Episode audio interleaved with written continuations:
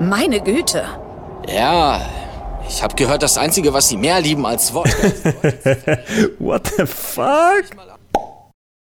Sollte euch dieses Video gefallen, würde ich mich freuen, wenn ihr mich über Patreon, Steady oder PayPal unterstützt.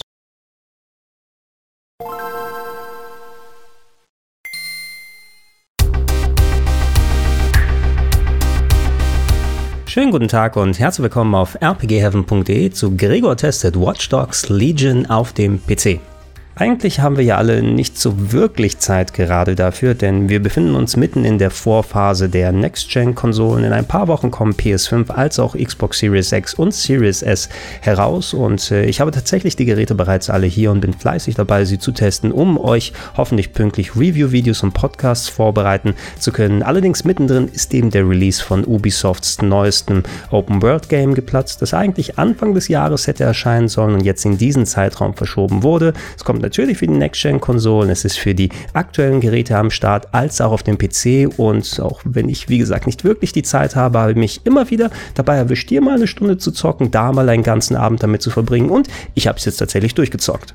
Eigentlich sollte Watch Dogs ja so ein bisschen was wie das GTA von Ubisoft werden. Sie haben ja mit Assassin's Creed und Far Cry ihre eigenen Open-World-Serien, aber so richtig wie Grand Theft Auto haben die sich ja nie gespielt. Und ich fand zumindest die Grundidee von Watch Dogs ganz interessant, nämlich dass man einen Hacker spielt, der in einer hochtechnisierten Welt mit seinem Handy Sachen manipulieren kann und dadurch ein ganz eigenständiges Gameplay entsteht. Leider bin ich mit Teil 1 nie so richtig warm geworden und habe ihn auch nach ein paar Stunden liegen lassen. Und zu meiner Schande muss ich zugestehen, den zweiten Teil habe ich auch nicht viel länger gezockt, obwohl ich finde, dass da um einiges besser gemacht wurde, denn ich fand in Watch Dogs 2 den Hauptcharakter sympathischer, San Francisco war eine coole Stadt, in der man unterwegs sein kann und vor allem diese ganze Fuck the System Hacking Attitüde, da brauchst du ein gewisses Augenzwinkern, weil es wirkt schon dann auf eine gewisse Art lächerlich und davon hatte Watch Dogs 2 auf jeden Fall wesentlich mehr drin.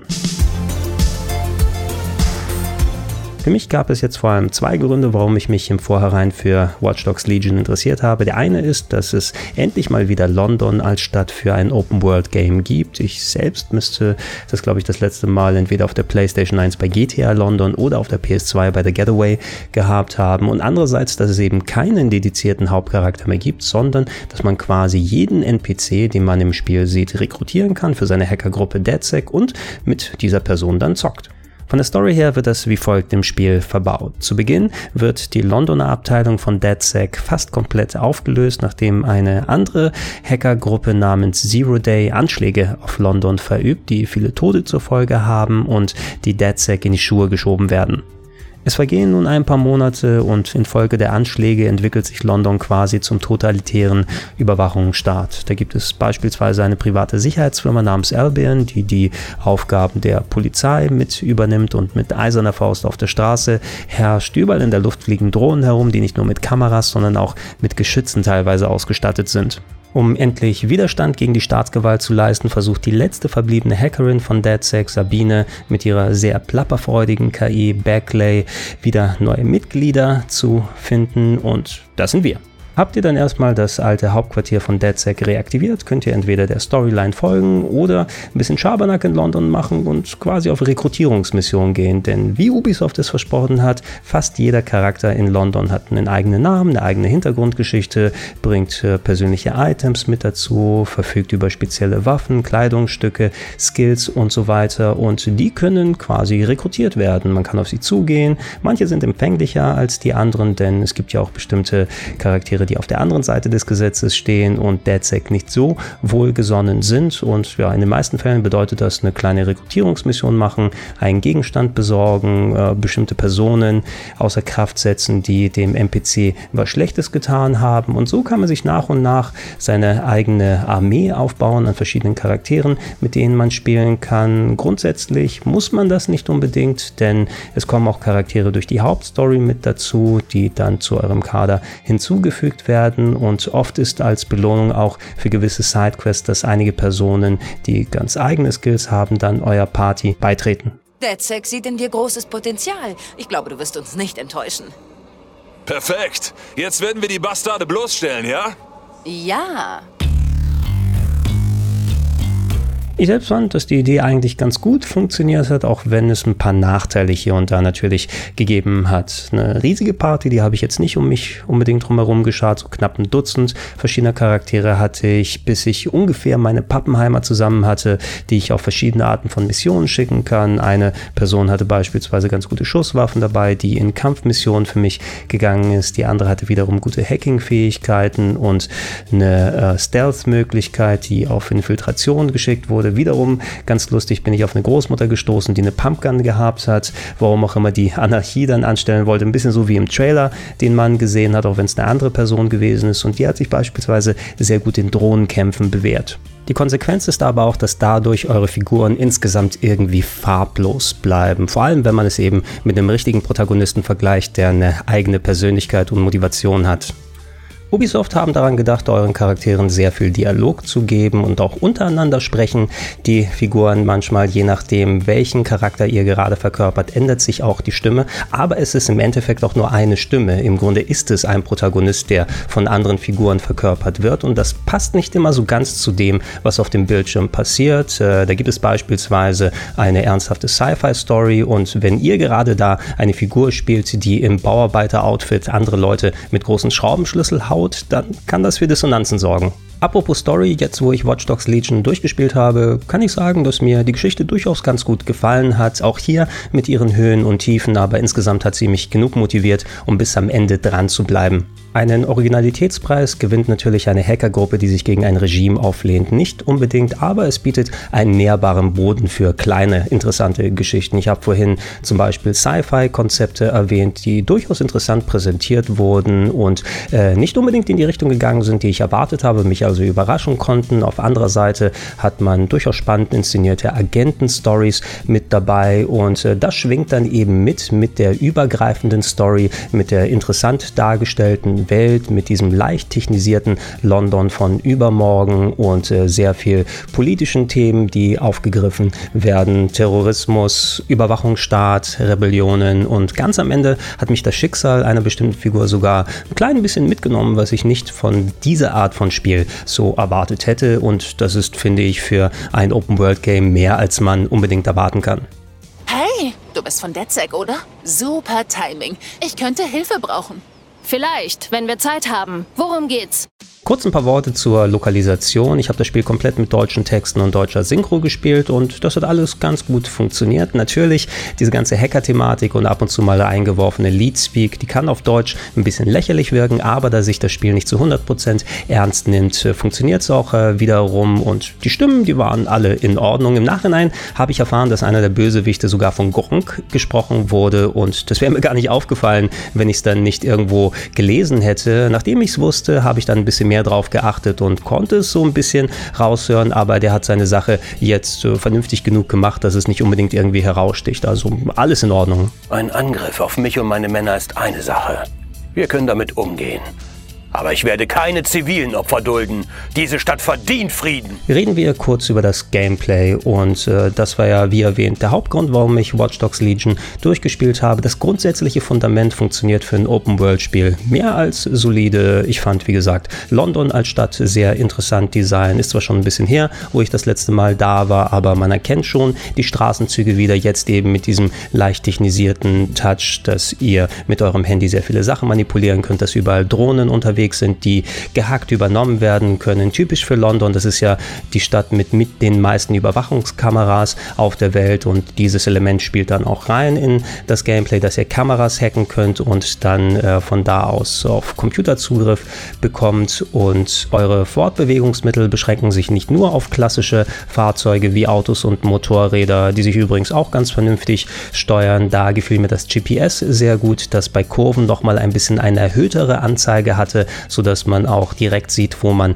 hinlenken darf. Äh, man kann zur Alternative auch Frachtdrohnen rufen, auf denen man reiten kann und äh, durch die Lüfte fliegen, mit denen man dann Bereiche erreicht, die normalerweise nicht zugänglich sind. Und nachdem ich einmal meine Möglichkeiten ausgelotet habe, auf dem Tech Tree nach und nach mehr Fähigkeiten freigeschaltet habe, was Waffen und Manipulation der Technik angeht, äh, fand ich, hatte ich ein ganz schön starkes Arsenal, mit dem ich Spaß in der Welt haben kann. Als Fan von Stealth Action gefiel mir auch die grundsätzliche Struktur der meisten Story Missionen ganz gut. Da ging es ja im Grunde sehr viel um Reinschleichen, um Infiltrieren. Es hatte fast schon so einen leichten Metal Gear Solid Vibe mit seinen Camouflage-Anzügen, mit äh, beweglichen Roboterspinnen, mit denen man sich reinschleichen und durch Schächte durchgehen kann. Das Kapern der Kameras habe ich erwähnt, das Herunterladen von Dateien und äh, ja, wenn ich nach und nach eben mehr Möglichkeiten hatte, wie ich auf verschiedene Art da rein kann, wie ich mich an den Wachen vorbeischleichen kann, wie ich Kämpfe vermeiden kann, dann hat mir das Game auch am meisten Spaß gemacht.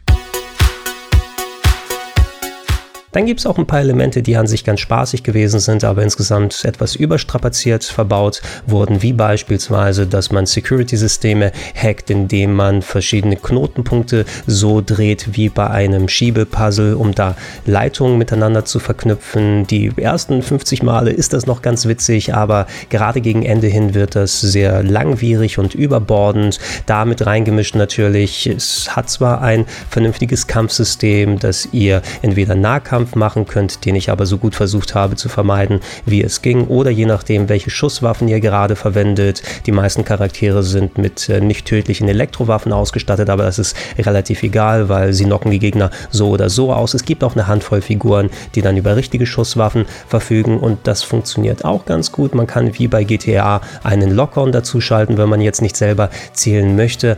Aber das war eben auch so eine Sache, das hat mir nicht unbedingt mit am meisten Spaß gemacht, so in Deckung zu gehen und und Shootouts zu haben. Und auch hier gerade gegen Ende hin sind diese Shootout-Passagen, wo man teilweise auch äh, minutenlang überleben muss, während irgendwelche Downloads gerade passieren und ein Gebiet nicht verlassen darf. Und dann wird man auf einmal von ganz vielen Drohnen umschwert und äh, Gegner tauchen aus dem Nichts auf. Und dann wird es eine wilde Ballerei, die wenig damit zu tun hat, warum ich das Spiel eigentlich gezockt habe.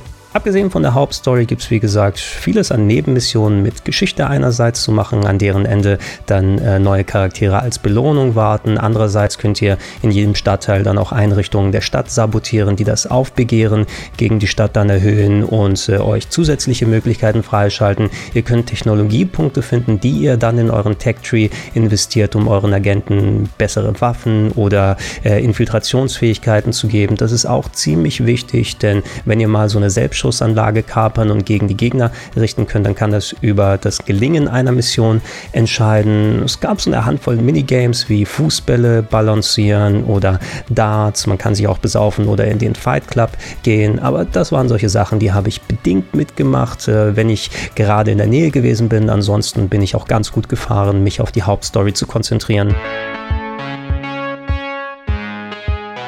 Reden wir noch kurz über die technische Umsetzung und die Footage, die ihr seht, die ist eben komplett auf dem PC gecaptured worden. Ich habe das Spiel auch auf dem PC durchgespielt. In der Vorphase hatte ich von Kollegen gehört, die das Spiel beispielsweise auf der PS4 gezockt haben, dass da noch etliche Abstürze gewesen sind und ihr habt bestimmt auch schon die Geschichten gelesen, dass äh, mit den Vorabversionen teilweise sogar ein paar Konsolen gebrickt wurden, also dass sie danach nicht mehr benutzbar gewesen sind. Äh, ich bin ganz froh, dass ich nicht unbedingt eine Vorabversion auf der PS4 zocken musste gegen Ende hin hatte ich eine Handvoll Abstürze, die mir teilweise 10 bis 15 Minuten an Fortschritt gekostet haben, wo das Spiel sich bei einer Ladesequenz aufgehängt hat und ich wieder von vorne beim letzten Autosave weitermachen musste. Aber ansonsten ist es vernünftig gelaufen. Ich habe in meinem Rechner eine GeForce RTX 2060 drin und äh, die hat zumindest für mich nicht ganz gereicht, um das Spiel flüssig mit 60 Frames in 4K zu spielen. Ich musste auf 1080p runtergehen. Ihr habt die Option beim beim PC noch ein riesiges HD-Texturen-Pack runterzuladen, was nochmal sehr viele Gigabyte mitnimmt. Das habe ich auch gleich mitgenommen, aber mit den Texturen wurde es bei mir teilweise recht ruckelig und das Frame-Pacing war nicht besonders sauber. Ich konnte einfach, egal was ich eingestellt habe, kein flüssiges Scrolling mitnehmen. Ich habe dann das Spiel auf Auto-Settings laufen lassen. Das hat mir bestimmte Qualitätssettings in Richtung Mitte hingepackt, was die Texturen beispielsweise angeht, aber das hat jetzt insgesamt nicht so schlecht ausgeschaut. Dafür könnte ich es aber größtenteils in 60 60 FPS spielen bei 1080p mit leichten Ruckeleien, ein bisschen Frame-Pacing-Schwierigkeiten zwischendurch drin. Insgesamt war es aber ein vergleichsweise rundes Erlebnis. Das Einzige, was dann eben wirklich ausgestochen ist, ist teilweise die Haarpracht von bestimmten Figuren. Gerade wenn es um Barthaare geht, irgendwas haben die Designer da nicht so ganz hinbekommen oder es ist eine Natur der Engine, wie sie sie gebaut haben. Aber da finde ich, da haben wir auf der PS2 teilweise auch schon mal Besseres gesehen. Das ist aber auch wirklich das Einzige, was richtig negativ heraussticht. Also gut, ich will ehrlich sein. Sie werden dich umbringen. Mit Sicherheit. Meine Güte. Insgesamt ist Watch Dogs Legion ein echt solides Open-World-Spiel, wie gesagt, mit ein paar schönen Story-Ideen, mit äh, Gameplay-Eigenheiten, die nicht unbedingt bei anderen Open-World-Spielen so sind. Wenn man die anderen Watch Dogs-Spiele gezockt hat, die, wie ich auch schon gesagt habe, ich nicht komplett durchgespielt habe, dann wirkt das vielleicht nicht mehr so neu und frisch, aber mir hat Spaß genug gemacht, zumindest bis zum Ende der Story dran zu bleiben. Insgesamt gezockt habe ich knapp 25 Stunden, davon habe ich umgerechnet zu 18 bis 20 investiert, um der Hauptstory zu folgen, wobei ich nicht wirklich durchgerusht bin, sondern mir meine Zeit gelassen habe und ab und zu mal auch ein paar Nebenmissionen gemacht habe. Das finde ich ist in Ordnung für ein Open World Game. Wenn man jetzt wirklich auf alle Missionen aus ist, kann man bestimmt noch mal etliche Stunden extra dazu packen. Da gibt es auch noch DLCs, die später kommen sollen, als auch einen Online-Multiplayer, der standalone funktionieren soll. Allerdings der ist noch nicht freigeschaltet. Da steht im Hauptmenü, kommt erst Dezember 2020, also kann ich nicht wirklich darüber was sagen, wie das funktioniert. Ich weiß auch nicht, ob ich jetzt, wo ich die Story durch habe, unbedingt noch viel Bock habe, die Nebenmissionen alle fertig zu machen oder alle Kleinigkeiten freizuschalten. Auch keine Ahnung, ob der Online-Multiplayer mich motiviert. Äh, ich fand, für das, was es geboten hat, habe ich genug aus dem Spiel rausgeholt, um zwischendurch mal wieder so ein kleines, nettes Open-World-Erlebnis zu haben. Und äh, ja, hey, wenn ihr Spiele auf die Art so mögt wie ich, dann werdet ihr mit Watch Dogs Legion durchaus einen kleinen netten Happen für zwischendurch haben, der euch vielleicht die Wartezeit auf die Next-Gen-Konsolen ein klein wenig verkürzt. Oder ihr sagt euch, ich möchte das gerne auf Xbox Series X oder auf der PS5 spielen weil mein PC nicht so gut ausgestattet ist, dann könnt ihr natürlich auch ein klein bisschen warten. Wobei ich mir aber vorstellen kann, dass in der Launchphase der neuen Konsolen vielleicht ein bisschen spannendere Spiele als Watch Dogs Legion da sind.